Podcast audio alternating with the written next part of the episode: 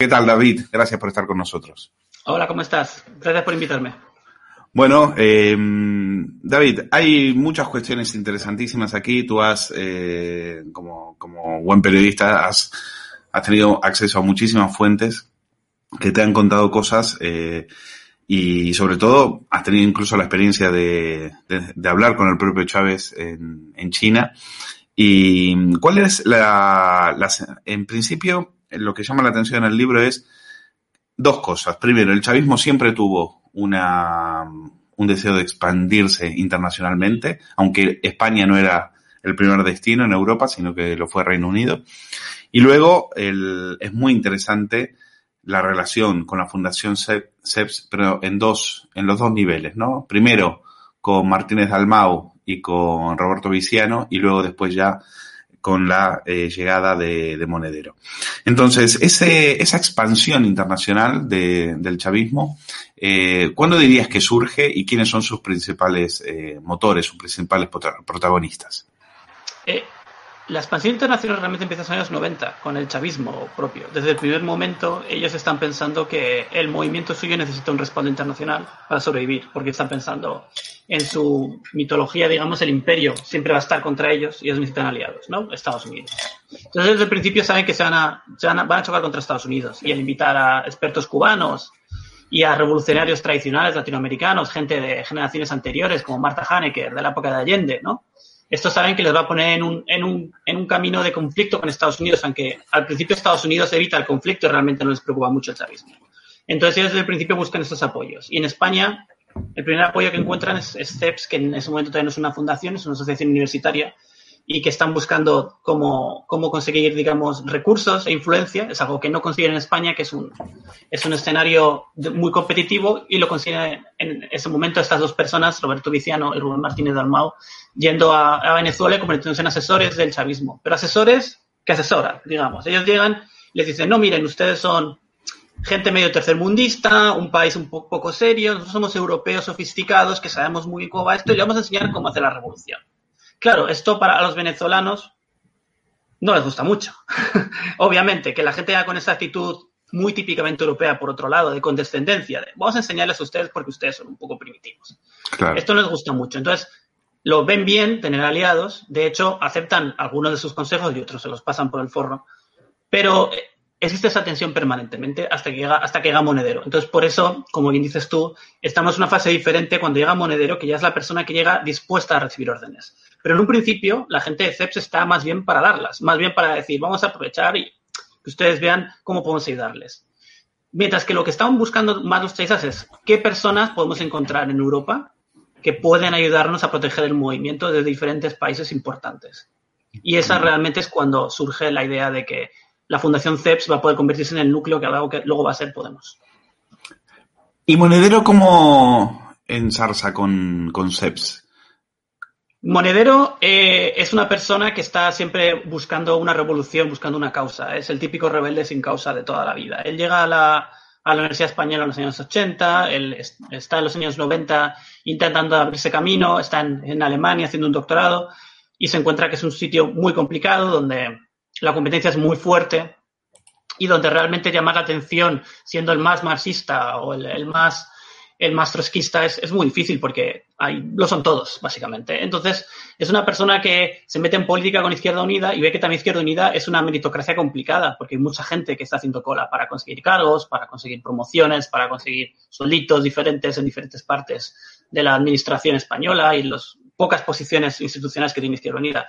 Entonces él como, como, encuentra, digamos, una forma de salir de ese circuito y hacerse un nombre acercándose a los chavistas en el momento del golpe de Estado contra Chávez. En el momento en que Chávez es depuesto, él le consigue, le convence a los chavistas de que él ha sido muy influyente como asesor de Gaspar Llamazares en mm. convencer a Izquierda Unida para que ese golpe fuera, uh, fuera rechazado, al menos por parte del Parlamento español, ¿no? Que originalmente, en lo que, la, la versión que ellos vienen a contar es que originalmente todo el mundo iba a aceptar que Chávez se iba, y fue él el que convenció a Izquierda Unida que dijera, no, esto es un golpe como el de Allende, es un movimiento del imperio y hay que apoyar a Chávez. Esto realmente es ficticio. Yo hablé luego con Gaspar Mazares y él me explicó, claramente sale en el libro, que no es el caso, que él no tenía nadie que convencerle de estar en contra de un golpe de Estado en Latinoamérica porque es la posición tradicional de la izquierda española. Entonces no es una sorpresa, no por Chávez, sino por cualquiera. Ellos siempre han estado en contra de las intrusiones, ellos vieron que era un golpe que tenía, realmente no mucho, pero sí tenía un aire a intervención estadounidense, y con eso solamente era suficiente para estar en contra. Pero Monedero aprovecha esta ocasión para llamar la atención a Chávez y que Chávez le diga, llamen a este hombre que quiero hablar con él. Esa Arcadia y ese mundo feliz, ah, llegó Chávez y lo fastidió todo.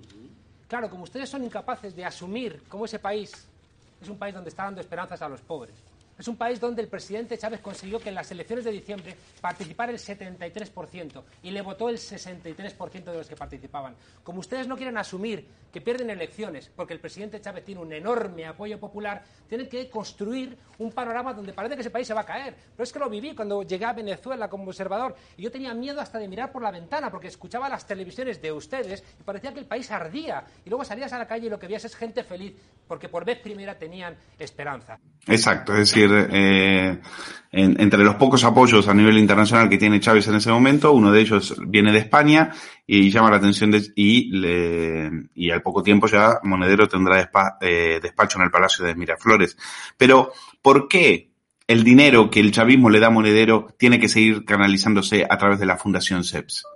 Eh, la Fundación CEPS ya está, ya está ya está preparada para, para, para esa función desde, desde, antes de que el Monedero. Se convierte en una fundación en el año 2000. Entonces, se convierte en una fundación precisamente por una fundación optimiza ese tipo de flujos. Cuando eres una asociación es mucho más difícil fiscalmente en términos, de, en términos monetarios de tener grandes cantidades de dinero que van de un sitio a otro. Pero cuando eres una fundación, es fácil. Lo único que tienes que hacer es presentar los datos al registro de fundaciones y puedes operar con bastante libertad. Entonces, ellos ven que ¿Cuál es el esquema en el que podemos tener a gente favorable al chavismo, a la que vamos a dar un montón de dinero para que lo guarden como caja de resistencia, a cambio de informes, eh, chorraditas que se nos ocurran? ¿No? Pues esta es una fundación. Entonces ya es, un esquema preexistente. Entonces ellos ven más fácil, en lugar de destruir ese esquema y dar en medio a gente que es simpatizante, pero no controlable, como Viciano y Martínez Dalmau, poner ese esquema al mando de Monedero. Entonces, Monedero ya cuando llega a Venezuela se encarga de eso. Primero, controlar la Fundación CEPS. Poco a poco la gente de Dalmau y Vicianos van yéndose y empieza a entrar la gente que ya ha vetado Monedero, que ya incluyendo Pablo Iglesias, ¿no? Y muchos otros, Monedero, un montón de gente más, a Luis Alegre.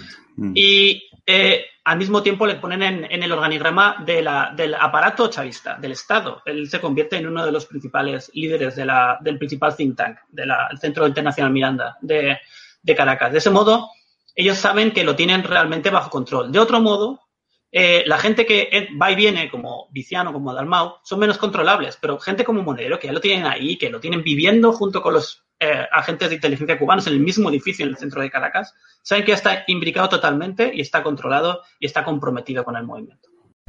Y unos jóvenes osados en España del movimiento del partido Podemos, Así es. Con el compañero Pablo Iglesias, Juan Carlos Monedero, un compañero que estuvo invitado aquí, Iñaki eh, eh Reijón, creo que se llamaba, se me olvida ahorita el nombre. Irrigo. Bueno, esos muchachos se dieron a la tarea, se fueron con unas tesis políticas, con un programa de televisión que se llamaba La Tuerca, se valieron un poco de lo mediático. Y el joven Pablo Iglesias, que está muy referenciado y muy motivado por la revolución bolivariana.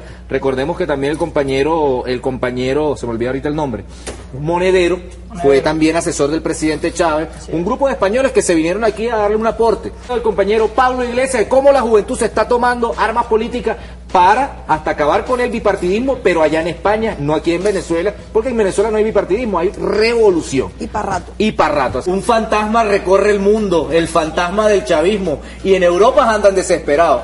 pero yo lo único que le voy a decir, mi, mírense en ese espejo, que vamos por España también. Mira, Eso es la segunda fase. Eh, los gorditos, le llamaban a Martínez Dalmau cuentas y a, y a Viciano. Eh, los gorditos estaban eh, de acuerdo. ¿Cómo veían la, la, gestación de un partido político? ¿O era algo que les interesaba mucho menos? Les interesaba menos. Ellos tenían más posición, una posición más importante en la, en la academia.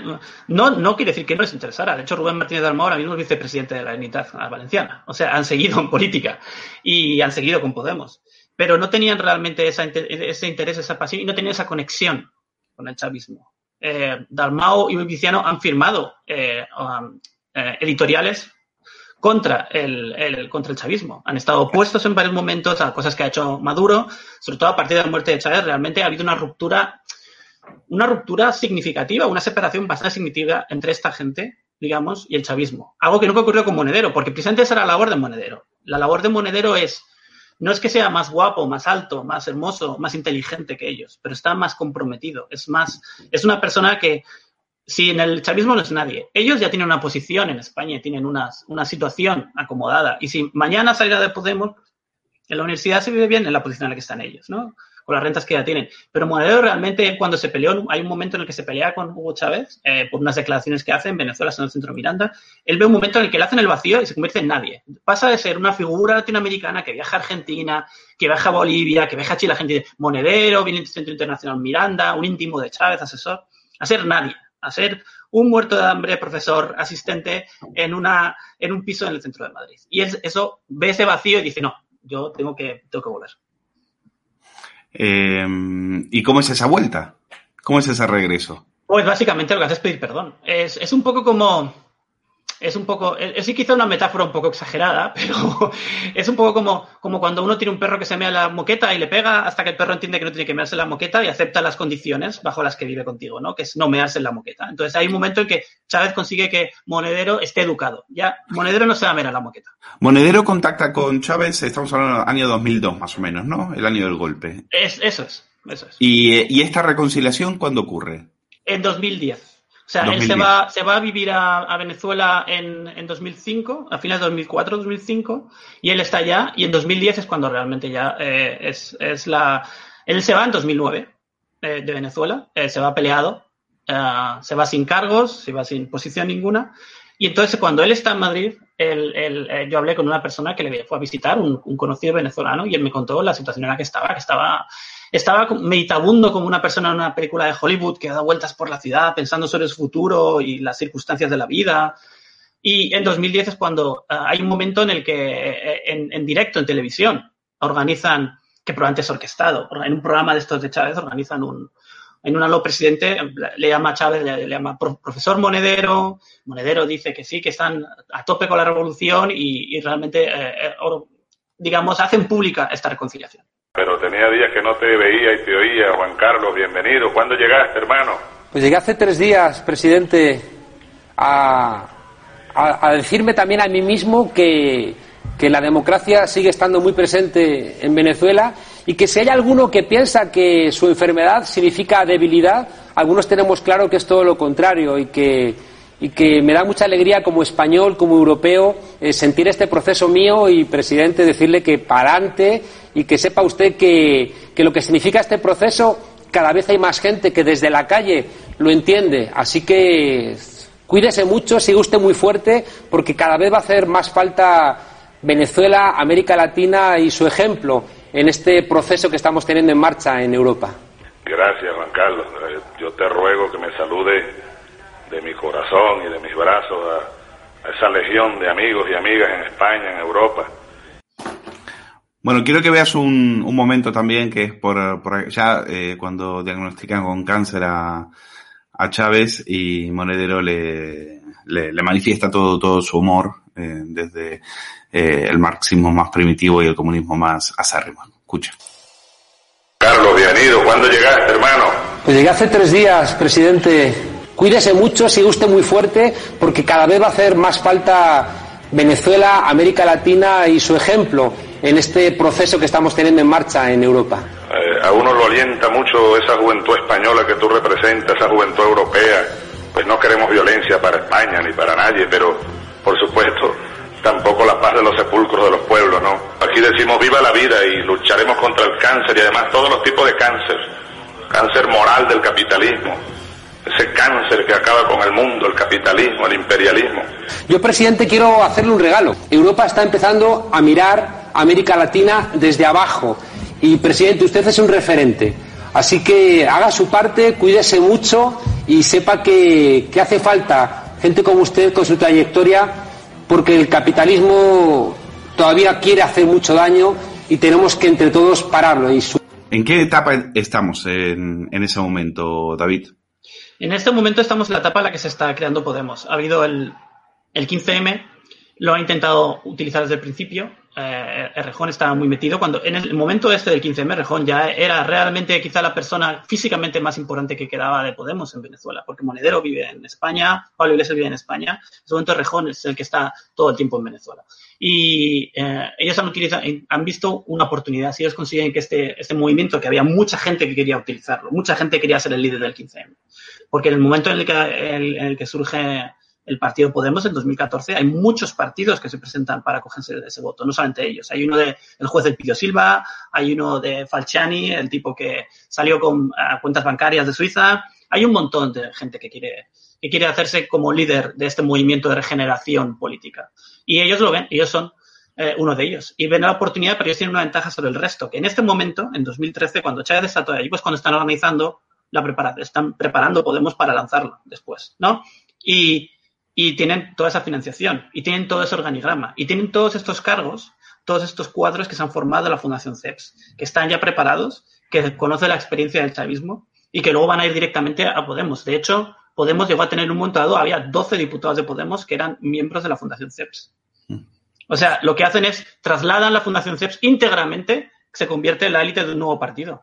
Pasas lo que es una fundación que es un esquema presente ideal para manejar fondos de un país a otro, de un continente a otro, al otro esquema que es aún mejor que una fundación, que es un partido político. Un partido político es el único que es todavía mejor que una fundación.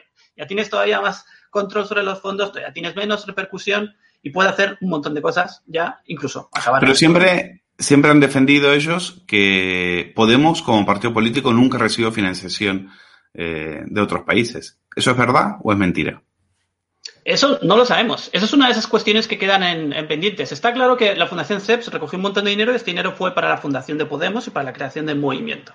Ahora, cuando ya existía Podemos como partido registrado en el registro de partidos políticos españoles, ahí esas, ese, ese, pues, esa financiación prosiguió. Eso no lo sabemos y es una de las partes que hay que seguir investigando, porque este caso no acabó. Sabemos que la Fundación CEPS recibió tantos millones. Sabemos que el gobierno venezolano aprobó el paso de tantos millones más de los que reconoció la Fundación CEPS para el movimiento. Eso lo tenemos en documentos, reconocido por toda la gente que participó en ello. Ahora la cuestión es, ¿ha habido más? Sí, mucha gente dice que ha habido más, pero no podemos simplemente acusarles porque hay que hacerlo con pruebas, como un periodista, ¿no? No puedes simplemente decir, yo sospecho y seguramente recibo más dinero.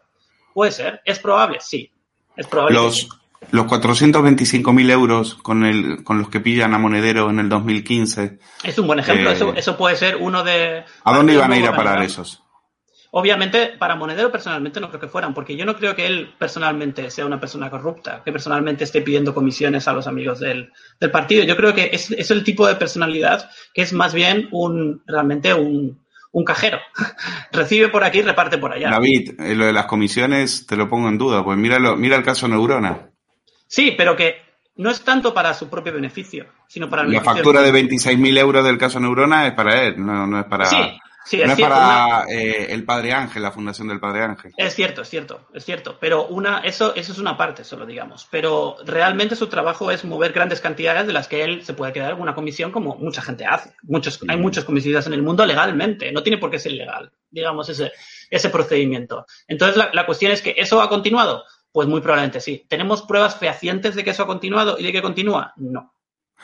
Quiero aprovechando, porque tú sabes mucho del chavismo, lo, lo, lo has estudiado a fondo, eh, quiero que veamos a, a, Chávez, a Chávez de traje y corbata, diciendo que él no tiene nada que ver con el comunismo, nada que ver con el cantrismo. En tu libro queda claro que desde el minuto uno, Chávez sabía perfectamente a dónde iba a ir su, su proyecto político, desde el minuto uno, y que todo lo demás era una impostura. Quiero que lo escuchemos. Déjeme hablarle sobre el miedo que usted genera en muchísimas personas. En el exterior hay, hay gente que le tiene miedo. Usted sabe eso, ¿no?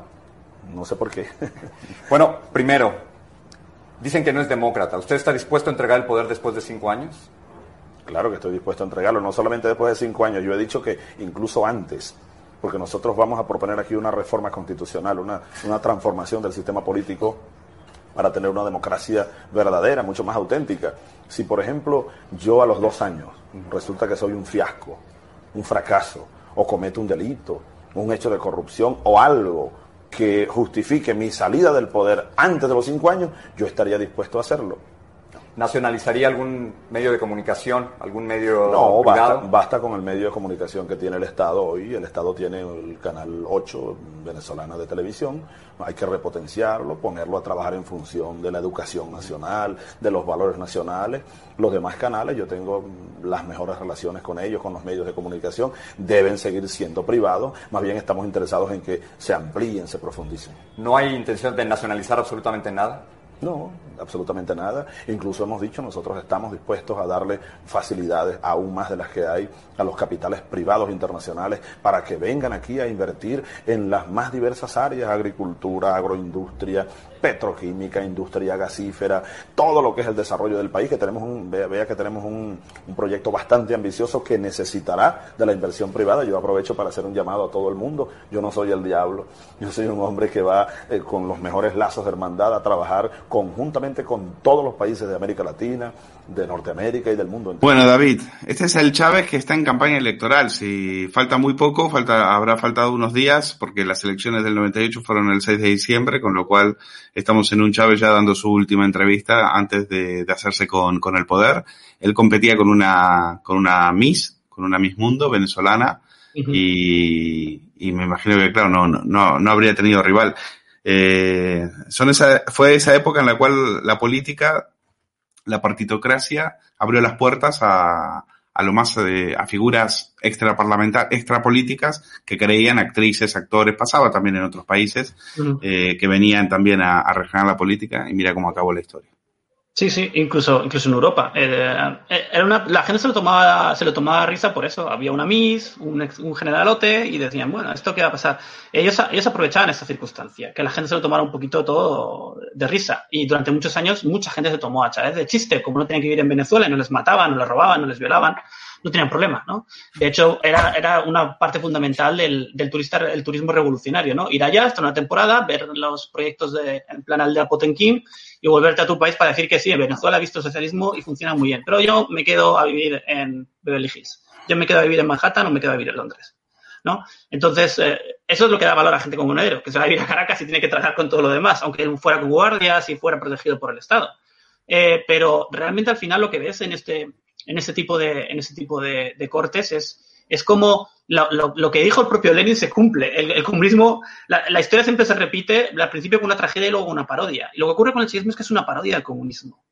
Porque las, en la Unión Soviética o en Cuba hay cuatro cosas que funcionan, pero que funcionan. Casi nada funciona, pero hay cuatro cosas que funcionan.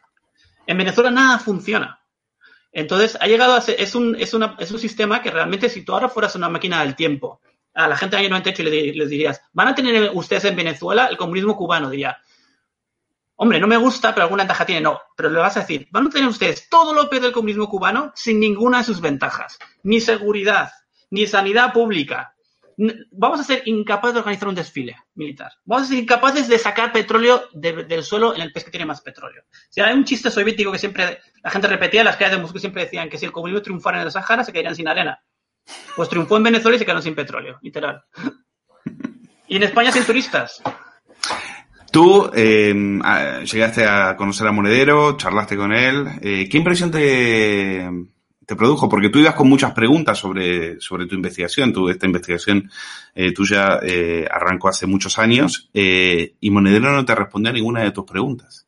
Ninguna. No, yo llegaba, yo iba con el procedimiento habitual en los, medios estadounidenses, en aquella época era corresponsal del Wall Street Journal, entonces yo es cuando, escribí un gran reportaje sobre, sobre, sobre Podemos, que fue después de que los otros lo hicierais y el país también había escrito antes sobre, digamos, la Fundación CEPS, eso fue lo que nos llamó la atención y yo me documenté por mi lado, pero aproveché también mucho trabajo que había hecho la prensa española. No, no es que yo lo hubiera hecho solo para nada.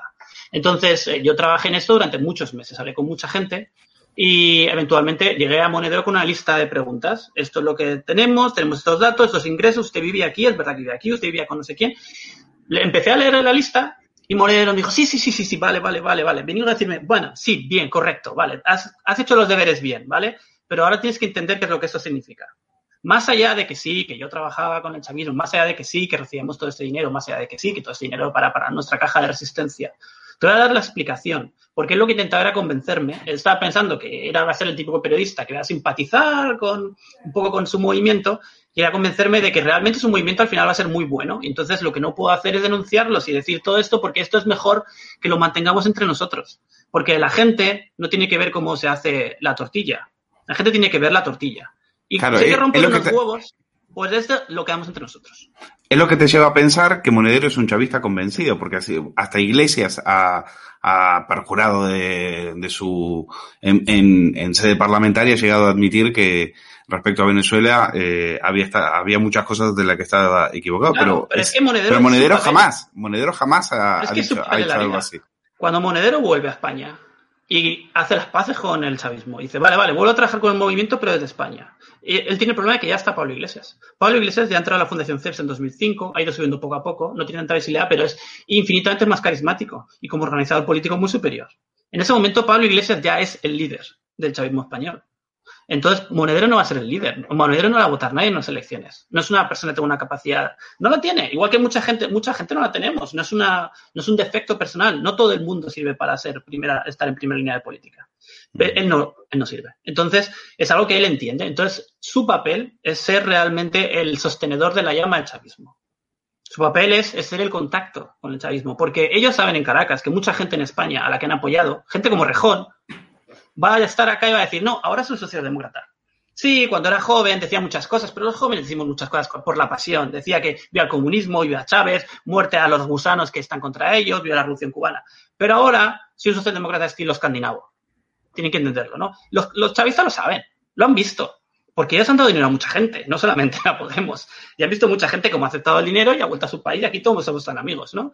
¿No? Entonces ellos saben todo esto. Entonces la función de, de, de, de Monedero aquí es decir, no, no, yo sigo comprometido. Yo no os voy a traicionar. Yo no os voy a abandonar porque no tengo dónde ir. Si yo os traiciono, me caigo muerto de hambre. Entonces yo estoy con vosotros. Y por eso Monedero sigue siendo prominente en Podemos. No se lo pueden quitar de en medio. No porque sea un venerado profesor cuyas opiniones son muy valiosas. Uno puede leer en internet sus contribuciones. Sus contribuciones no son parientes valiosas. Algunas son medio ridículas, de hecho. No es un gran pensador. Pero es el contacto fundamental con Caracas. En el momento en que ese contacto se pierda, Caracas puede empezar a decir, oiga, tenemos un montón de información, un montón de recibos, un montón de vídeos. El mismo Monedero vivía, era vecino de los espías cubanos. ¿Qué cree que grababan a todo el mundo en, Caracas, a todo el mundo, incluyendo gente que sale en mi libro, a la que le han hecho chantaje a la que sacaron sus vídeos personales para echarles de chavismo o acabar en la cárcel? Y a ellos no. A Pablo Iglesias, a Rejón, a Monedero, a Badalmao, a Viciano, no los grabaron nunca, no tienen nada comprometedor sobre nadie de la órbita de Podemos. Todos eran santos varones que nunca se portaron mal y nunca hicieron nada que fuera incorrecto ni dejaron de reportar nada a Hacienda. Eso no se lo puede creer nadie. Entonces, Monedero es el que mantiene ese lazo. Ojo, no os quitéis a Monedero de en medio, porque entonces vamos a empezar a desconfiar y vamos a pensar que todos vais a querer ser como Rejón, todos vais a querer ser socialdemócratas escandinavos. Y aquí nos hemos puesto para eso. Tenéis otra función que hacer. Usted es el que toma como referente, ¿no? El sistema de Venezuela, le pone de ejemplo. Eso lo ha dicho usted. Si puede usted citar en algún momento en el que yo haya usado un referente, se lo agradecería. Hoy los demócratas hemos perdido a uno de los nuestros. Lo que ha ocurrido en Venezuela es una referencia fundamental para los ciudadanos del sur de Europa. Los que simpatizamos con el proceso bolivariano. Me emociona escuchar al, al comandante, se le echa mucho de menos. Eso lo ha dicho se enfadan cuando se les recuerda su pasado con, con Venezuela. Y, y, a día de hoy, eh, ¿cuáles son los vínculos que hay entre la dictadura de Maduro y lo que queda de Podemos? Ah, la, la, relación yo la veo como un, como un junkie y el, y el traficante, digamos, ¿no? O sea, ellos, ellos son, ellos son el, el traficante y Podemos son el junkie, digamos, ¿no? Entonces ellos mantienen, es una relación de mutua dependencia el traficante no puede sobrevivir sin el yonki, porque el yonki llega a ser muy importante. Pablo Iglesias era el vicepresidente en España hasta hace muy poco tiempo. Y España realmente es el país que tiene más influencia sobre la política de la Unión Europea respecto a Venezuela. Francamente, la mayor parte de otros países no tiene mucha opinión. Si tú le preguntas al ministro de Exteriores esloveno o danés qué piensa sobre Venezuela, le da un poco igual. Pero España se le escucha. La embajada española es muy importante. España tiene muchos lazos, tiene muchos ciudadanos venezolanos, muchos ciudadanos españoles residen en Venezuela. Entonces es importante ahí. Y para ellos tener a un gobierno español que por necesidad tiene que estar aliado con un partido chavista, con un movimiento chavista que ha fagocitado a la izquierda a través de la fusión de Unidos Podemos, es fantástico. Realmente, si no hubiera sido por eso, ahora mismo probablemente el chavismo habría colapsado, porque Guaidó fue reconocido como presidente de Venezuela por Estados Unidos, por la Unión Europea, por prácticamente todo el mundo. De hecho, si no hubiera sido porque España mantuvo esta relación de esta, digamos, esta indiferencia respecto a Guaidó y le reconoció, pero nunca le iba a apoyar y ha tenido esta influencia en la europea, ha mantenido, de hecho, se ha mantenido como un contacto fundamental para Venezuela en muchos sentidos. No obstante, España es el conducto financiero para que se mueva el, el, dinero del, del, chavismo. El Banco de España ha, ha, sido el único banco que ha trabajado con el Banco Central de Venezuela para que puedan hacer pagos internacionales, eh, desafiando las sanciones internacionales contra ellos. ¿No? Entonces, es fundamental esto. Esto es fundamental lo que estás diciendo, porque eh, solemos tender que, bueno, estos chavistas, qué malos, qué terribles, estos eh, señores que recibieron dinero de Venezuela. Pero no fueron los únicos, porque aquí han venido los que tú, como le llamas en el libro, le llaman ellos los oligarcas, que han venido a, a, España y han llenado de oros, han comprado edificios enteros, han, han comprado con, el, con la ayuda de despachos de abogados que, que, que han ganado muchísimo dinero, han hecho negocios millonarios. No son los únicos. Podemos no son los únicos eh, españoles que han, eh, se han lucrado de la dictadura, de, la, de esta dictadura de sangre, de, de tortura y de, claro, y de, muerte. Todo este dinero robado ha contaminado a mucha gente. En, claro. en España, en Miami, en muchos países. En España, y... uno de los grandes inversores en startups es un, uno de estos oligarcas que ha que con el dinero del chavismo. Y es uno de los principales inversores en startups. Yo he estado hasta hace poco trabajando en startups y si tengo que reunir con él, probablemente le habría pedido dinero. Y es dinero, ¿qué es lo que es? Y el PSOE, eh, David, eh, el Partido Socialista, porque cuando eh, llega Zapatero de la forma en que llega al, poder, ahí es cuando comienza la, era dorada del chavismo. A partir del 2004 hasta el 2008-2009 se dispara el precio del petróleo y el chavismo eh, empieza a vivir una, una era de prosperidad, eh, prosperidad para ellos sobre todo, ¿no? Eh, ¿De qué, de qué manera, cómo es la relación entre el Partido Socialista y el, y el chavismo? Y fíjate ahora el papel que está cumpliendo Zapatero, ¿no? Claro. ¿Cómo no lo puedes explicar? La, la, clave es ahí, la clave es Zapatero realmente. Es, eh, ocurre como con Monedero. Las relaciones personales en este, en este, a este nivel son muy importantes. Y es que una relación con, con, Zapatero que no tienen con el PSOE a nivel institucional. Mucha gente en el PSOE eh, está asustada por el chavismo. El propio Pedro Sánchez no era para nada chavista. Y yo no creo que lo siga haciendo. Él, él, es sanchista. Él defiende su propio interés. Él tiene que estar aliado con esta gente porque esta gente ha ocupado el espacio a la izquierda del PSOE, lo necesita para formar gobierno. Les tolera. Viene del y visita, la saludan. ¿Hay que hacer X, Y, Z para ellos? Lo hacen. Pero es una relación, digamos, de conveniencia puramente. No es una relación de pasión ni de afinidad. Realmente la izquierda europea, en general, rechazó. ¿Qué sabe Delsi del Partido Socialista para que Ábalos haya ido a medianoche no a recibir a recibirla al aeropuerto. No lo sabemos. Ella sabe mucho de Podemos y sabe mucho de Zapatero. Y Zapatero sigue siendo muy importante en el Partido Socialista. Pero Zapatero también tiene muchos enemigos en el Partido Socialista. Yo creo que esto es clave de No solamente, no es una cuestión de izquierda, derecha, de vamos a decir, la gente que está contra Podemos un tacharismo son la derecha y la gente que está a favor son la izquierda. No. Mucha gente de la izquierda, toda la gente que sale en mi libro, citada por nombre, todos ellos son gente de izquierdas. Son todos ellos gente que ha sido, muchos de ellos chavistas, ha dejado el chavismo y mucha gente ha sido antichavista desde el principio. Gente como Gaspar Amazares. Un montón de esta gente. Estamos hablando de gente como Arona Jaronian, que fundó Telesur, como William Izarra, que es uno de los chavistas más locos que, que me encontré. Eh, gente como uh, un, un, montón de ellos. Eduardo Sensei, que, que fue el vice, vicealcalde de Caracas. Un montón de gente. Toda esta gente viene de la izquierda. Entonces, Toda esta gente rechazaba el chavismo y lo sigue rechazando. Lo que quiere el chavismo es convertirse a la izquierda, es identificarse como el peronismo, ¿no? Decir, nosotros somos a la izquierda, ¿no? El peronismo originalmente era el peronismo, era pero, pero ahora no, ahora es la izquierda en la Argentina. Entonces lo que quieren ellos, no, la izquierda somos nosotros, nosotros son fachas, nosotros son la derecha, son los malos, son los, oligarcas, los servidores del imperio. La izquierda somos nosotros. Entonces, siempre, para eso ha sido fundamental la, la labor de Zapatero. Zapatero fue la persona que, a pesar del disgusto que tenía con el chavismo todo el mundo en el PSOE, fue el que trabó con ellos y les dijo, no, pero ellos nos van a dar contratos, nos van a, les vendieron armas, trabajaron para intentar eh, ser mediadores con los otros países latinoamericanos. Todos, casi todos los presidentes que no eran chavistas o eran a Chávez tuvieron un montón de peloteras, como bien sabes, con Colombia, con Brasil, con un montón de países. Y ahí está siempre Zapatero para mediar, sistemáticamente mediando para ser la persona que le daba un poquito de un poquito de aire al chavismo. Y claro, esto al final el chavismo se lo pagó, se lo pagó muy bien. Cuando ha sido mediador, pues al final ha sido pues una vida de viajes y de lujos para al final proteger al chavismo. Es una persona que tiene una labor fundamental en proteger al chavismo. El Partido Pero, Socialista no crees, aunque no tengas las pruebas, ¿tú no crees que el Partido Socialista también recibió financiación? Yo no lo creo, no lo creo.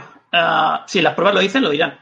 Eso es algo que hay que seguir investigando. El Pero, papel de Morodo como embajador, yo las creo cuentas que, en Suiza y demás. Yo creo que si puede haber, eso es una, algo que está en manos de la justicia y, y lo veremos. Pero yo, yo, creo que estamos hablando más de puros comisionistas, porque ahí, digamos, ahí sí que sí que realmente hay un largo, una larga tradición de cinismo y comisionismo en el PSOE.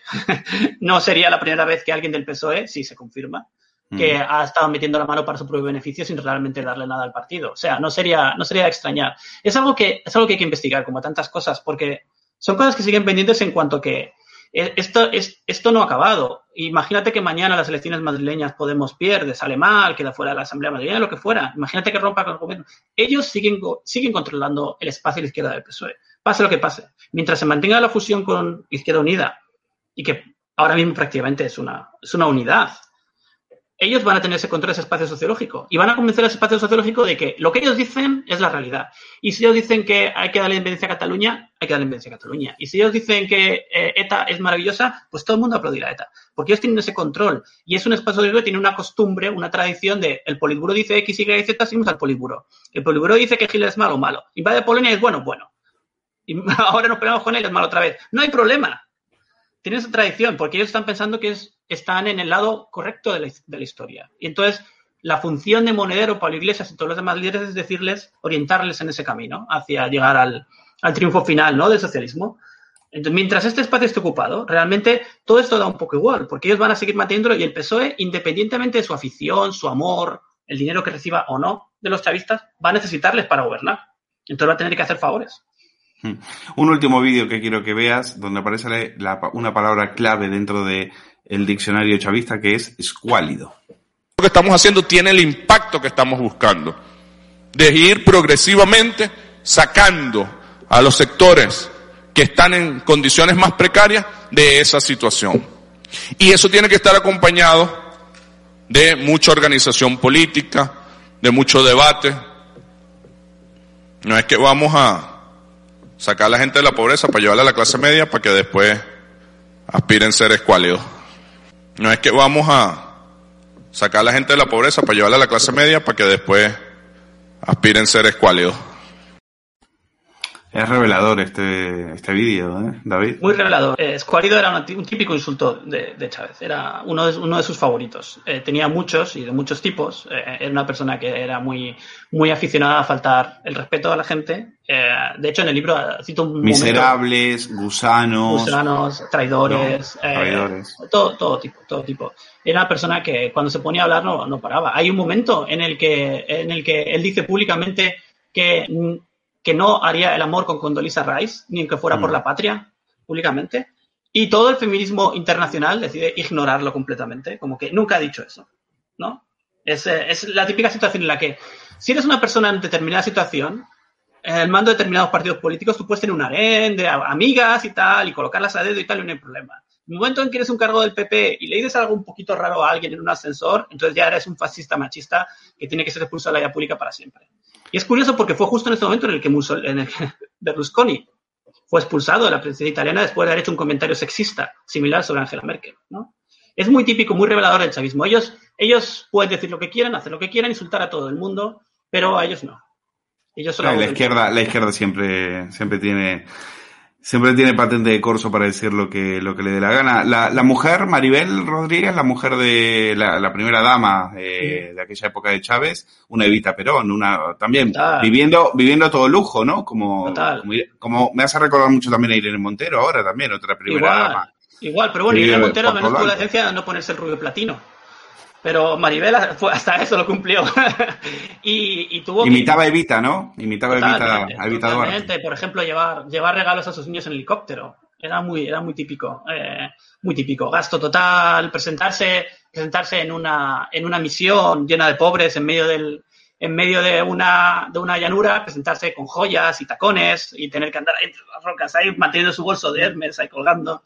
Era muy, muy, muy típico. Todo esto es muy típico del chavismo. Todo esto de los, de los grandes especiales de Ola en el que presentan su casa o reportajes en Vanity Fair, es muy del chavismo. Les encanta esto de figurar. Nunca, nunca han ido con la chaqueta esta de pobre que le gusta mucho ponerse en España a la gente del PSOE en los 80, ¿no? Una chaqueta para, no, mantenemos el contacto con el mundo obrero, no. Nosotros vamos a, a, todo lujo, nosotros vamos a todo trapo, vamos a helicóptero a todos lados y vamos con guardias por todas partes y vamos con bisones. Es muy propio del chavismo. Eh, muchas cosas, tantas cosas del lenguaje de Podemos son propias del chavismo que uno realmente piensa que es, es, es realmente es algo que buscan, porque también es una forma de decirles a ellos en Caracas que vean el código y que vean, mira, seguimos comprometidos, hacemos lo mismo que hacéis vosotros. Seguimos todo esto, el lenguaje del amor, los corazoncitos, súper propio del chavismo. Esto de que ellos son malos y odian, pero nosotros somos amor y amamos a todos. Vamos a matarte, pero te amamos también. Todo esto es puro chavismo. Decía, hay una hay una frase de Luis Alegre, un ideólogo chavista, también decapitado, purgado por, por la dirección estalinista de Iglesias, que decía que podemos ser una fábrica de amor, efectivamente. Una fábrica de amor en la que acabaron decapitando prácticamente a todos. Claro, cuando hicieron el revocatorio contra Chávez, hicieron una, una, plantilla para la gente de publicidad para decir por qué hay que votar a favor de Chávez. Y los dos primeros argumentos eran porque Chávez ama al pueblo y porque el pueblo ama a Chávez. Ay, ay, que es fantástico. En fin, eh, David Román Bermejo, autor de este libro, Podemos en Venezuela, cómo se financió la infiltración chavista en España, eh, editado por Homo Legens. Eh, gracias por atendernos desde Washington, ha sido un auténtico placer. Muchísima suerte con el, con el libro y con tus próximas investigaciones. Muchas gracias.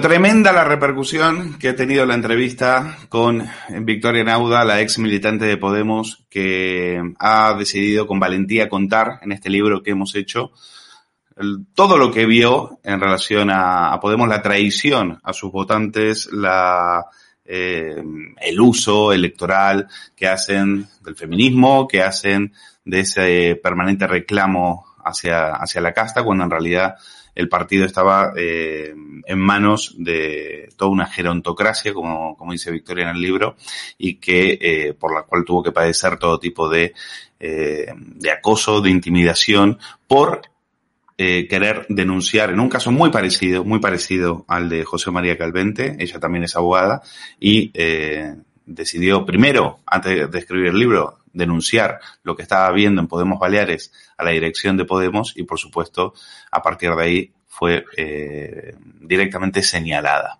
Y la entrevista que le hicimos a Victoria tuvo tanta repercusión que eh, muchos lectores de, del Quilombo, espectadores del Quilombo, dejaron preguntas para ella y tenemos la suerte de tenerla del otro lado de la conexión y se lo agradezco muchísimo. Eh, Victoria, gracias de vuelta por estar con nosotros porque, bueno, generó muchísima, muchísimo interés eh, la entrevista, tu libro, y muchos dejaron preguntas para ti. Entonces, si, si te parece, quiero, eh, aparte de hablar contigo también de temas de campaña, quiero, quiero trasladarte las preguntas que, que han dejado para ti. Si te parece, voy a empezar, dejo las preguntas para después. Quiero preguntarte por la, por la campaña, porque hemos visto eh, al menos eh, dos iglesias o varias iglesias en esta campaña. Eh, primero saliendo muy fuerte, amenazando a Ayuso con, eh, con meterla en la cárcel, luego después en el debate moderadito, tranquilo, sosegado, pidiendo, eh, ofreciendo dentista gratis eh, a los madrileños y, y, ya después cuando veía que las encuestas, eh, cuando veía que más Madrid se lo seguía, seguía devorando, devorando Podemos, pues eh, salió eh, el Iglesias de siempre, ¿eh? el Iglesia Casafascistas, el Iglesias que, que sale a decir ahora que la democracia está en peligro y que estamos todos amenazados de muerte. Eh, a ti me imagino que no te ha sorprendido, ¿no? No, la verdad que no. Pero pero también hay que tener en cuenta de que cuando él anuncia de que va a dejar de ser el vicepresidente, lo hace con un video comunicado y en este video comunicado eh, ya manifiesta unas cuantas cuestiones. Eh, en primer lugar, bueno, manifiesta su decisión de, de, irse de la vicepresidencia, de la vicepresidencia, de dejar a Yolanda Díaz eh, en su puesto también, bueno, habla de la otra compañera, Ione y demás. Y, y, por último, termina diciendo de que, bueno, que ya lo votará la, la, la, militancia, pero también informa ahí que ya le había avisado a, a Pedro Sánchez. Eh, y en ese, en ese vídeo eh, también habla de, en términos muy, muy violentos, en realidad. Primero hace un llamamiento a la unidad de las izquierdas eh, y después se ofrece a Más Madrid sin haber comunicado previamente nada a esta formación. Uh -huh. y, bueno, y finalmente empieza utilizando un lenguaje de que, bueno, él se ve un poco forzado a intervenir por, eh, para, para, hacer una contra a gobiernos de ultraderechas, parásitos de la corrupción, delincuentes, criminales, terroristas de Estado, bueno, la, los insultos siguen. Sí, él, él puede insultar a todo Dios, claro. El problema es cuando le insultan a él, ¿no? Eh, sí, pero siempre... eh, perdóname, en ese vídeo lo que hace en realidad es un poco una presentación somera de lo que tú comentabas, de todos los tipos de iglesias. Efectivamente, tienes tiene toda la razón. Vamos a recordar cuando él decía que había que naturalizar el insulto, cuando el que insultaba era él, y luego después cómo eh, pide la cárcel o amenaza con decir que la democracia está en peligro cuando eh, el, el, insultado eh, presuntamente es él. Pero creo que hay que naturalizar que en una democracia avanzada, cualquiera que tenga una presencia pública y cualquiera que tenga responsabilidades en una empresa de comunicación o en la política, pues lógicamente está sometido tanto a la crítica como al insulto. La ultraderecha ya no nos señala ni siquiera como rivales ideológicos, como rojos. Me llaman rata, me llaman chepudo. Van directamente al ataque personal sin ningún tipo de límite. Esto hace un daño enorme a la democracia. Bueno, eh, lo dice él que, que, exportó, que, que importó eh, herramientas de acoso y de intimidación, como por ejemplo el, el Scratch eh, directamente de, de, Argentina, como tú y yo sabemos muy bien, y, ahora va de ahora va de víctima. Porque este papel de víctima a él siempre le ha funcionado, ¿no?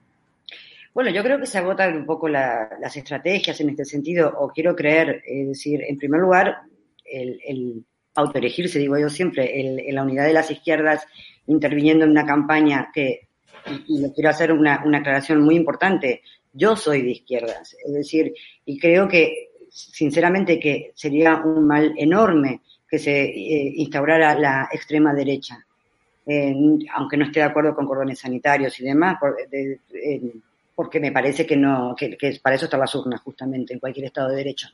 Pero la victimización que hace Pablo Iglesias, sí, siempre le ha funcionado y claro, cuando a él le interesa es como muy, muy cercano, ¿no? Es decir, él habla, por ejemplo, de sus hijos. Hoy mismo está hablando de que, que si sus hijos eh, están siendo amenazados, que digo, y, y, evidentemente nadie puede compartir eso. Entonces, claro, es un discurso que, que evidentemente cala en la gente. Quizás hasta que algunas personas se van dando cuenta de que es una utilización de, de, su situación personal, porque con ese mismo orden de ideas yo puedo plantear que lástima que habiendo que sepa de que ha existido este libro que he hecho yo y no me haya llamado, por ejemplo, mm. o no haya, no haya, no haya intentado remediar estas cosas que se denuncian en el libro, por decir una, ¿no? O en el caso de Baltoni, el, el rapero que escribe una canción a, a solicitud de él y son con temáticas dirigidas por él, que se tuvo que ir del país ya hace años, jamás haya hecho ninguna reflexión en el cual eh, se haga cargo de que realmente fue a solicitud suya. Bueno, eh, Baltoni no le puede ni ver ahora. Se siente totalmente abandonado por él, ¿no? Hace mucho tiempo ya que está abandonado. Además, falleció su madre y no pudo ni siquiera venir a, al sepelio. Eh, bueno, eh, en el caso de los scratches, eh, él puede hablar de los hijos. A él no le preocuparon mucho los hijos de Soraya Sáenz, o el hijo de Soraya Sáenz de Santa María cuando fueron a hacerle un scratch, o los hijos de, de, Floriano. Creo que vamos a ver un corte donde, eh, donde defiende eh, Iglesias eh, los scratches a, a Carlos Floriano. ¿Llegaste la casa de Floriano? Yo no, pero me parece muy bien que los ciudadanos en el ejercicio de sus derechos civiles le manifiesten pacíficamente al señor Floriano que no están de acuerdo con él. Tú eres partidario de los scratches. Sí, sí. Por... Los scratches tienen, ¿tú crees que tienen también que ser en los domicilios privados de los políticos? Porque el scratch también es entendido como violencia por parte de esos políticos que a veces pues se ven, no. dicen ellos, asustados en el interior de sus hogares, ¿no? La gente que vamos a los scratches, pudiéramos ir, ¿no? Eh, no vamos a desalojar a los diputados de sus casas y a echar a sus, a sus hijos y a sus familias. Van a poner unas pegatinas informativas y a explicarle a un diputado que quiere comentarle, que vea los casos reales, que salga de su burbuja y que vea cuáles son los efectos que está produciendo su votación sistemática en el Congreso de los Diputados. Es una actitud. Claro, el problema es que cuando lo hacen otros contra él, en su vivienda de Galapagar, pues le denuncia, le lleva a los juzgados y les piden hasta, les imputan hasta cuatro o cinco delitos y les piden hasta más de, cuatro años de cárcel. Eh, ¿Eso cómo se llama, eh, Victoria? Bueno, yo creo que es una doble vara de medir y que las personas, la ciudadanía tiene que entender de que el ejercicio de una actividad política eh, se tiene que mover en ese ámbito, en la esfera política, y que para todo lo que haya que reclamar, para los sistemas de, o modelos que queremos de Estado, para eso están las urnas. Y por eso es tan importante ir a votar. Es decir, yo creo que, que todo se tiene que traducir en realidad en un mensaje claro en, la importancia que, que, tiene ir a votar y no, en ningún caso eh, aceptar que haya scratches en domicilios de absolutamente nadie. Mm. Ni, aunque no tuviesen menores, es decir, ya es la esfera personal. Eh, Victoria, eh, tú que conoces como persona de izquierdas eh, al votante de izquierdas, ¿tú crees que este, este recurso de última hora que, han, que están utilizando a partir de estas eh, presuntas amenazas y demás y decir que la democracia está en peligro, que viene todos al suelo, que viene la eh, extrema derecha y demás, eh, les puede les puede dar votos? Bueno, por lo que vengo viendo esta mañana parece que no, según sondeos. Incluso acaba de decir Pablo Iglesias de que la gente de extrema derecha es un sector muy minoritario.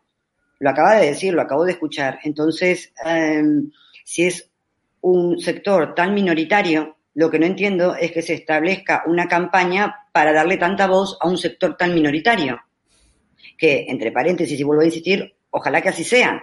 Eh, no, es que, no es que uno los esté alentando. Lo que pasa es que en esta, en esta campaña se echan falta propuestas de todos, propuestas concretas. No vale con tirar un titular, voy a bajar los impuestos, voy a subir los impuestos. Es decir, eh, intentar buscar un, un mensaje lo más didáctico que se pueda para que la gente se entere exactamente cómo van a ser determinados, eh, eh determinados eh, decisiones que quieren llevar adelante, ¿no? O, propuestas. Y en esta campaña no se ha visto prácticamente por ninguno y muy muy, muy excepcional, la verdad. Eh, bueno, eh, a él le han hecho preguntas eh, en relación, toda, toda, la campaña ha sido muy ideologizada.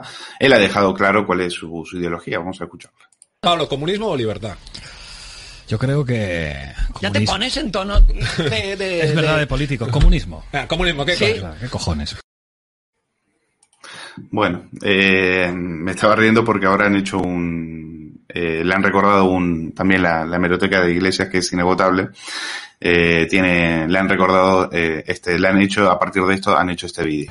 No te voy a pedir el voto para el 4 de mayo, pero dale una vuelta a lo que está pasando, porque no nos jugamos solo qué partido gana y quién gobierna, nos jugamos lo más importante, la libertad. Pablo, ¿comunismo o libertad? Comunismo. Ah, comunismo, ¿qué, ¿qué cojones? bueno. Eh, ¿qué, ¿Qué te parece a ti esa, esa, el, eh, esa, bueno, bien, miente de la primera frase, dice, no te voy a pedir el voto. Entonces, ¿qué estás, qué estás haciendo ahí? Si no está para pedir el voto, ¿para qué, para qué te, eh, para qué estás haciendo ese, ese vídeo? Pero, mm, ¿tú crees que, cómo van a tomar en Podemos y cómo lo va a tomar él el hecho de que Más Madrid, si, si se cumplen las encuestas, le, casi le, le, le llega a duplicar en votos? Bueno, lo sabía por eso se, se presenta, ¿no? Es decir, se presenta para contrarrestar porque perdía soporte a nivel, eh, a todos los niveles y perder la comunidad de Madrid es, es vital, para ejemplo, Ciudadanos, eh, porque se pierde el trampolín, ¿no? En, estar o permanecer en la vida política.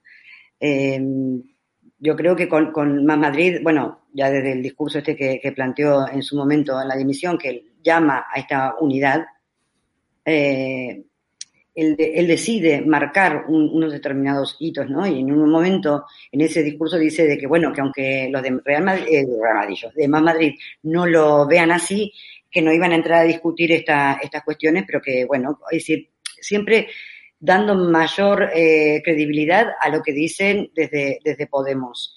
Eh, Más Madrid, de hecho, y, y cabe recordar, está ya hace una legislatura entera dentro de, la comunidad, eh, justamente a sugerencia de Pablo Iglesias, fíjate, cuando, cuando Íñigo se va a la Comunidad de Madrid es cuando lo sacan de, en realidad se hace toda una maniobra dentro del Congreso de los Diputados y, le dicen en un momento, pues vete a la Comunidad de Madrid, como alentándolo.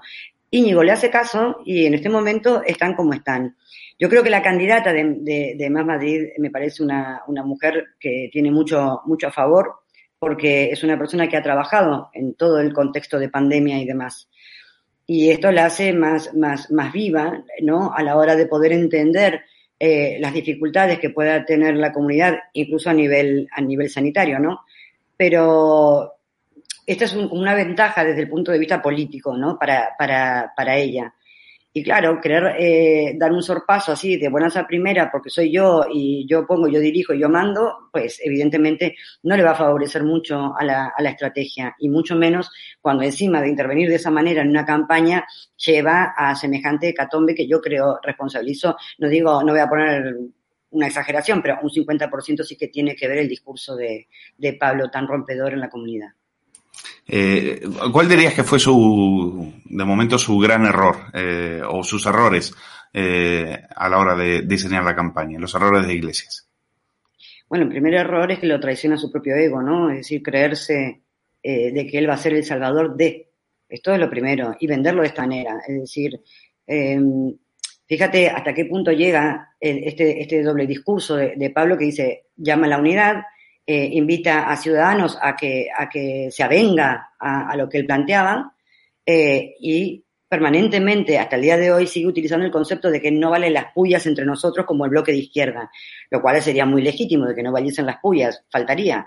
Eh, es más, se echa, se echa en falta que, que no haya pullas. Sin embargo, en el famoso debate de la cadena SER, cuando tanto Gabilondo como, como García se levantan en un momento, eh, una hora más tarde aproximadamente de lo que lo hizo él, en los discursos de Pablo hoy por hoy y de la mujer eh, hoy por hoy es que ellos se levantaron una hora después. Que no, es decir, en vez de, tener un, un discurso de solidarizarse, de decir qué bien que me han acompañado y, y hacer una cosa más amena, ¿no? Desde el punto del bloque de izquierda que él mismo propugnaba, no, es que yo lo hice primero, ustedes no se levantaron cuando se tenían que levantar. Quizás porque Pablo Iglesias está acostumbrado a que él decide, él hace y él ejecuta, y los demás tienen un partido de, de fondo en el cual se tiene que consensuar determinadas maniobras políticas, que es muy legítimo también que ocurran, antes de tomar una decisión que pueda tirar al traste toda una campaña, ¿no? Eh, la última antes de pasar a las preguntas de los espectadores. ¿Por qué elige a Yolanda Díaz y no a Irene Montero? Bueno, no, no, no, no no creo que, que hubiese sido demasiado oportuno eh, nombrar a Irene Montero. Yo creo que Irene Montero tiene una gran capacidad. Es una mujer que, uno, la- yo lo he escuchado en, el, en la moción de censura hablar dos horas con una, con una claridad meridiana y es decir, una persona muy competente, ¿no? Pero es la mujer de Pablo Iglesias y en este sentido eso sí que pesa. Eso sí que pesa. O la compañera, pero es que pesa porque en el partido se recrimina, porque la derecha también lo recrimina y los que no son de derechas, sino de centro, pero que tienen eh, juicio de valor propio, también ven una cuestión estética que no, que no se corresponde. Es más, ella está ahí como antiguamente por ahí estuvo otra, otra pareja, ¿no? Es decir, eh, esta utilización de, colocar y de poner a las mujeres no quiere decir, y yo como mujer, que además lo he sufrido, no quiere decir que las mujeres no sean válidas. Esto, esto es muy importante resaltarlo, pero siempre se tiene que estar a la sombra de a ver cuándo te deciden poner en qué y por qué. Y esto es lo que no, lo que no va bien. Bueno, Mónica García le dijo, ¿no? Menos testosterona, eh, que aquí parece que cuando nos jugamos algo importante tienen que venir los, los machos alfas a, a arreglarlo, ¿no? Claro, pero esto Y- justamente, sí, esto justamente hace un poco, es decir, ya Íñigo Rejón ya sabe por dónde van los tiros y a todo esto, justo digo los tiros, pero en fin, eh, metafóricamente, ya lo Sí. conoce perfectamente a, a- a Pablo Iglesias y sabe que esta es una, una estrategia que utiliza y que viene utilizando y, y de hecho que Íñigo también ha sido parte, ¿no? De, de esa estrategia inicial, que la, después la haya compartido o se hayan separado tal y cual, que, bueno, es otra cosa, pero él sabe muy bien por dónde va a ir, Pablo sabe cómo piensa. Bueno, vamos a esas preguntas que habían dejado los espectadores en el canal de, de YouTube. Eh, la primera, ¿por qué Victoria no te fuiste por tu propio pie y esperaste a que te echaran? De Podemos. Bueno, esto es, esto es, eh, claro, muy fácil siempre a, a toro pasado hablar de determinadas cuestiones. En ese momento, aparte de que había sido una, un, un proyecto para mí ilusionante y en el cual había trabajado activamente, y por tanto uno sí que tiene es- esa, necesidad de, mantenerlo. Además, la mayoría de la gente también te hacía un poco responsable de eso. Yo me acuerdo cuando quise dimitir de la Comisión de Garantías, que si yo dimitía también se, disolvía por, falta de quórum. También me, dijeron, no limitas porque nos vas a dejar solos con ellos. Ya, ya estaban haciendo una decisión entre la cúpula y demás.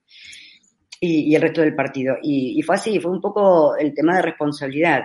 Y cuando, cuando realmente me, me sacan del Consejo de Mallorca, eh, yo en ese momento sinceramente no estaba en condiciones ni psicológicas ni físicas de poder eh, encarar una, una cuestión de, de estas, bueno, por el tema del aborto y porque ya a su vez también traía otras, otras consecuencias o otras secuelas que comento en el libro. Tú estabas de baja en ese momento, cuando te despiden. Estaba de baja por- pero porque me habían hecho un aborto y, bueno, en esta cama y demás, al fin y al cabo es una intervención y aparte porque psicológicamente tampoco es agradable, ¿no? Pero, pero yo ya venía con la muerte de mi madre, con las consecuencias que tuve después de la muerte de mi madre, que perdí los oídos, es decir, hay un montón de, de factores y, y en ese momento no, no, no lo pensé así, decir, más bien, más bien me, me parecía in- increíble que todo lo que estuviese manejando yo en ese momento en el consejo hubiese alguien que lo quisiera sacar. Es como que entrabas en una, en una dinámica de, de, de- de impotencia, ¿no? Es decir, ¿pero por qué hacen esto?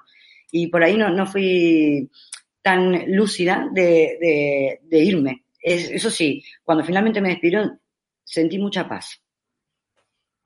Mucha paz. Eh, bueno, preguntas. Eh, si no eres de Podemos, ahora, ¿de dónde, por quién simpatizas políticamente? Yo soy de izquierdas. Y entonces ahora, claro, eh, mucha gente de izquierda por ahí se siente un poco coja de, de decir, ¿y ahora para dónde vamos? Por ahí no, nos está faltando referentes de izquierdas. Evidentemente, siendo de izquierdas no puedo votar a ningún partido que sea de derechas, ni que simpatice con la derecha, porque no está dentro de, mi concepción de Estado, de política. Ya no hablamos de fascismo, ni tal, ni de, la- ni de- los años 30, ni de los años 45. Es que no, no se trata de eso. Se trata de modelos de, de Estado actuales, ¿no? Y de políticas que se pueden llevar a cabo. Y dentro de las políticas que se pueden llevar a cabo, los bloques eh, de izquierdas suelen ser eh, más permeables a políticas sociales. Y yo, ese es un, un punto de partida. Ahora, referente político, eh, en este momento es difícil decir me juego por uno o por otro, pero desde luego tengo clarísimo que este modelo de, lo que se ha convertido Podemos, por lo menos a nivel autonómico, balear, no lo voy a votar. Y, y eso abre la puerta a que pueda votar otros candidatos que se den en el bloque de izquierdas dentro de Baleares, cosa que en otro momento no hubiese pensado tampoco.